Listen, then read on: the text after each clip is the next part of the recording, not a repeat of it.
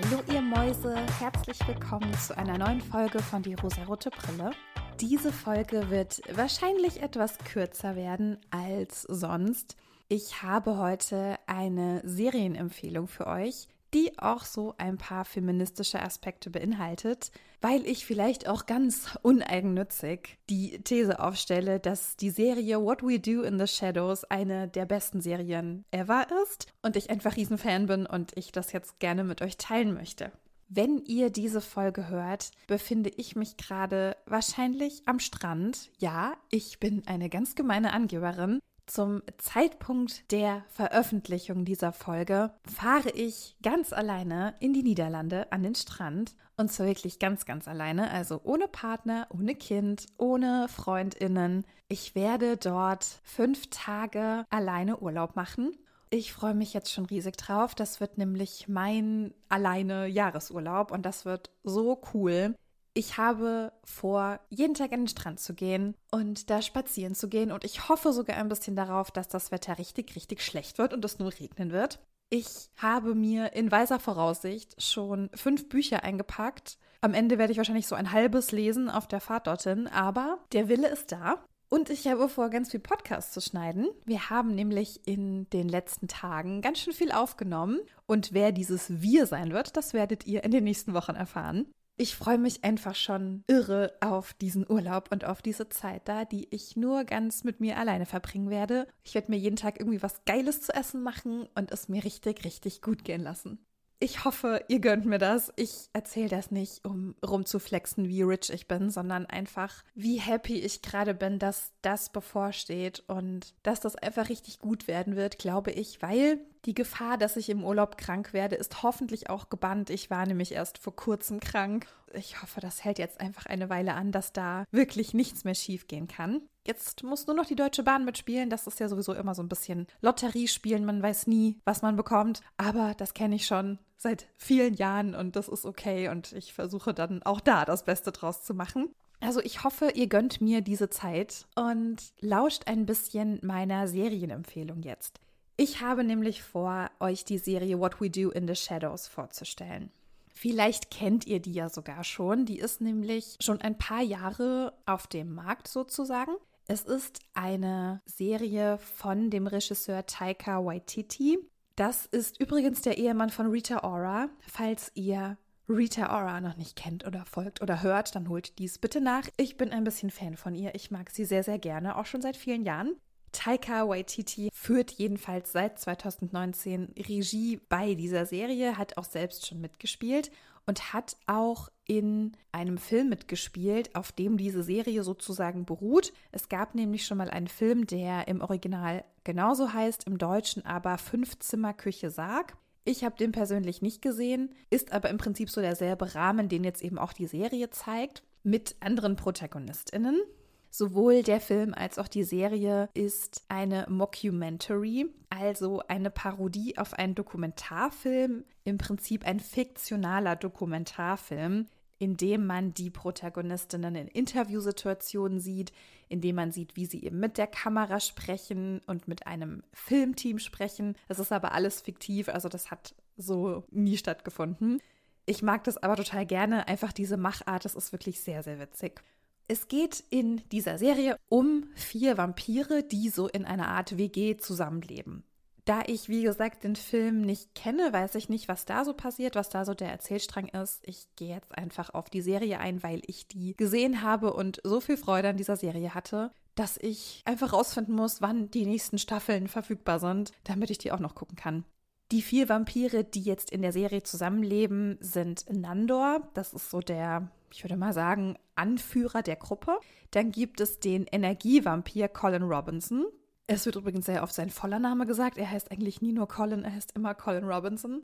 Er bildet auch so die Ausnahme, weil alle anderen Vampire, die dort leben, sind echte Vampire, sage ich mal, also die, die auch Blut trinken müssen und nicht in die Sonne können. Und er ist ein Energievampir, der seine Energie eben daraus zieht, wenn andere Menschen streiten oder starke Emotionen haben. Wer auch noch mit in dieser WG wohnt, ist Laszlo und seine Partnerin Nadja und auch noch ihr Familia nennen sie das, also so ihr Helfer, ihr Unterstützer, ihr Vertrauter, das ist Guillermo. Und ich muss sagen, Nadja ist der Grund, warum ich diese Folge hier aufnehme. Sie ist einfach fantastisch. Sie ist großartig, sie ist Feministin, sie ist unfassbar toll.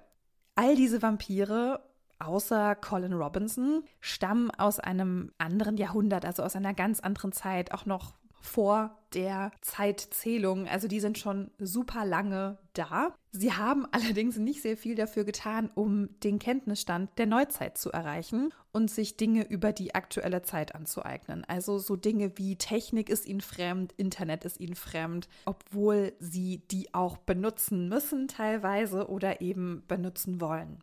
Das Highlight für mich in dieser WG ist, wie schon gesagt, Nadja und ihre Beziehung zu Laszlo. Also die beiden sind ein Liebespaar. Sie haben aber eine Art offene Beziehung.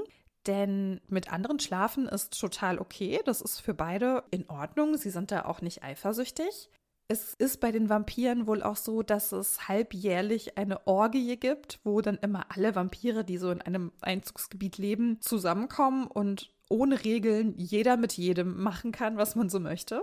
Es gibt auch einen Vampir-Baron oder so ein, kann man das nennen, so eine Art Anführer, ein Oberhaupt von den Vampiren, der schon mit Nadja und auch mit Laszlo Sex hatte. Und die beiden bestätigen, dass der Sex eben so gut war, weil dieser Vampir-Baron keine Genitalien hat. Was auf jeden Fall impliziert, dass Laszlo bisexuell ist er hat auch mal in irgendeiner Folge was mit Nandor. Also ich fand es einfach richtig cool, dass das uns so gezeigt wurde. Nadja hat auch eine große Liebe, die sie schon sehr, sehr viele Jahrhunderte begleitet. Er heißt Gregor und er inkarniert immer wieder in verschiedensten menschlichen Körpern und taucht eben immer wieder in ihrem Leben auf. Und sie trifft auch innerhalb dieser Serie eben auf ihn und da heißt er Jeff und sie kann einfach diesen Namen nicht aussprechen. Und es ist einfach wundervoll, wie sie versucht, Jeff auszusprechen. Sie sagt immer Jesk, Ches, Chlesk. Ich sterbe einfach immer vor Lachen bei diesen ganzen Dingen, die Nadja so tut. Ich hatte ja schon gesagt, Nadja ist unfassbar feministisch. Sie ist schlagfertig, sie ist ganz oft unfreiwillig lustig, weil sie auch so ein bisschen tollpatschig ist. Aber sie ist wirklich klasse, weil sie für ihre Prinzipien einsteht und auch ihrem Ehemann ganz deutlich klar macht, was sie so will und was sie braucht. Und er geht ihr auch einige Male auf die Nerven, auch die anderen Vampire gehen ihr auf die Nerven. Und ich habe das Gefühl, Nadja ist so die, die das immer so ein bisschen klärt, die auch so den Überblick hat und die alle auch so ein bisschen im Zaum hält, wenn die mal so ein bisschen überschnappen. Sie ist total unterstützend anderen Frauen gegenüber. Sie macht ein junges Mädchen auch zur Vampirin und unterstützt sie dann auch so ein bisschen und sagt ihr eben, das sind die Vorteile und ich helfe dir. Man erfährt im Laufe der Serie, dass sie wohl auch mal die Begleiterin war von einem Menschenmädchen, mit dem sie auch immer gespielt hat, was sie an die Decke geworfen hat und solche Sachen. Und sie trifft sie dann wieder, als sie schon sehr, sehr alt ist und dann erinnern sie sich gemeinsam und das ist irgendwie ganz, ganz süß. Dann wird irgendwann die ganze Bande, die ganze WG zur Super Bowl Party der Nachbarn eingeladen ich hatte ja schon gesagt, sie haben alle nicht so richtig Plan von dem aktuellen Leben, dem Stand der Kultur auch. Und sie wissen nicht, was der Super Bowl ist. Und sie denken, sie gehen zu einer Superb Owl Party und wundern sich dann, dass keine Eule kommt und die Eule einfach nicht auftaucht. Und dann sind sie alle ein bisschen traurig. Auf dieser Party trennen sich so ein bisschen die Männer und die Frauen. Also die Männer gucken dann eben den Super Bowl und die Frauen sind in der Küche und quatschen da so ein bisschen untereinander.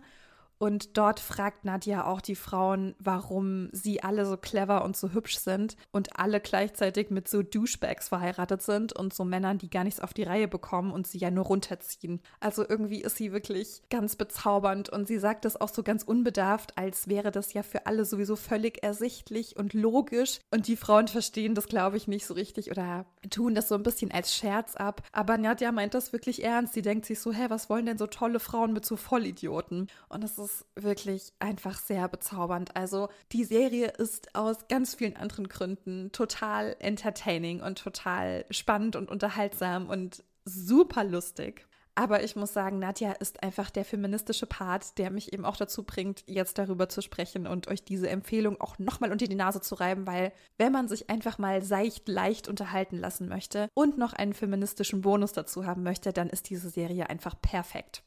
Guillermo, der Vertraute dieser Vampire, ist übrigens Schätzchen Nummer zwei. Er wird so ein bisschen schlecht behandelt, weil er schon sehr, sehr lange für die Vampire da ist und für sie arbeitet. Er sorgt zum Beispiel dafür, dass das Haus immer in Schuss ist. Er putzt und bereitet alles immer ordentlich vor, also auch die Schlafplätze, also die Särge und solche Sachen. Er entsorgt die Leichen, die irgendwo liegen gelassen werden. Er ist so eine gute Seele und er ist immer für die Vampire da, vor allem für Nandor. Und er hofft ein bisschen darauf, dass er selbst irgendwann aus Dank auch zu einem Vampir gemacht wird. Das passiert aber nie. Und das ist so ein bisschen der Running Gag. Also er hofft immer wieder drauf und sagt so, ja, aber jetzt wäre doch ein guter Zeitpunkt. Und Nandor sagt aber immer nein.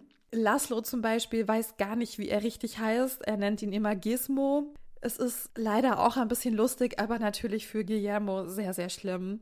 Guillermo findet aber heraus, dass einer seiner Vorfahren der Vampirjäger von Helsing war. Es kommt dann auch heraus, dass er die Macht hat, andere Vampire zu töten und seine Vampire, seine Familie zu beschützen. Irgendwann wird er von dem Vertrauten, dem Gehilfen zu einer Art Bodyguard, weil er die bösen Vampire, die die Familie angreifen wollen, einfach töten kann und aber seine eigenen Freunde sozusagen, seine Familie beschützen kann. Das ist irgendwie ganz sweet, aber auch einfach, es ist weird und sehr, sehr lustig. Und ich hatte ja auch schon erwähnt, Colin Robinson hat nochmal so eine besondere Stellung, weil er eben ein Energievampir ist und er nicht vom Blut lebt, sondern davon lebt, dass er Menschen zu Tode langweilt. Er liebt es, wenn es Streit gibt, dann fangen seine Augen an zu leuchten. Er arbeitet in einem Büro. Er wird dann auch irgendwann befördert. Er weiß aber selber eigentlich gar nicht, was er da so richtig zu tun hat. Er verbringt seinen Arbeitsalltag auch damit, so von Schreibtisch zu Schreibtisch zu wandern und die Leute so lange zu langweilen, bis sie quasi einschlafen oder innerlich sich ganz leer und tot fühlen. Und das ist so seine Nahrung, wie er am Leben gehalten wird. Und das ist sehr, sehr witzig. Also falls ihr euch jemals gefragt habt, was mein Humor zu eine Million Prozent trifft, das habt ihr euch bestimmt gefragt, dann ist es auf jeden Fall What We Do in the Shadows. Meine absolute Lieblingsserie ist Fleabag und auch da wird ja mit uns, mit der Kamera gesprochen, mit den Zuschauern gesprochen. Fleabag handelt zum einen in ihrem Leben, aber sie spricht auch mit uns und die Machart von What We Do in the Shadows ist ganz ähnlich. Wobei sie sehr viel häufiger mit uns sprechen, eben auch in so Interviewsituationen und ihm sagen, ah, er kommt gerade mal mit, die Kamera kann das hier gerade mitfilmen. Sie handeln untereinander und haben ihre alltäglichen Abläufe, aber sie sprechen auch ganz viel mit uns und ich finde das so, so witzig. Ich liebe das. Es macht so viel Spaß, sie zu schauen. Ich warte so, so sehnsüchtig auf die kommenden Staffeln. Aktuell sind sechs Staffeln geplant. Ich weiß auch nicht, ob die alle schon abgedreht sind. Ich habe die Serie jetzt bei Disney Plus geguckt. Da sind drei Staffeln verfügbar. Also, wenn ihr irgendwelche Infos habt, wann die weiteren Staffeln kommen, bitte schreibt mir das. Das ist wirklich ein ganz, ganz großes Bestreben. Ich liebe diese Serie. Ich liebe diese ganzen Figuren. Vor allem Nadja, die ist meine Heldin. Die ist grandios. Es ist mal zwischendurch einfach sehr, sehr entspannt, das zu schauen und wirklich bei jeder Folge unfassbar zu lachen. Es gibt so viele Serien und Filme, die ich schaue, die mir auf eine andere Art Freude bereiten, weil mich das Thema interessiert oder weil ich sie einfach spannend finde.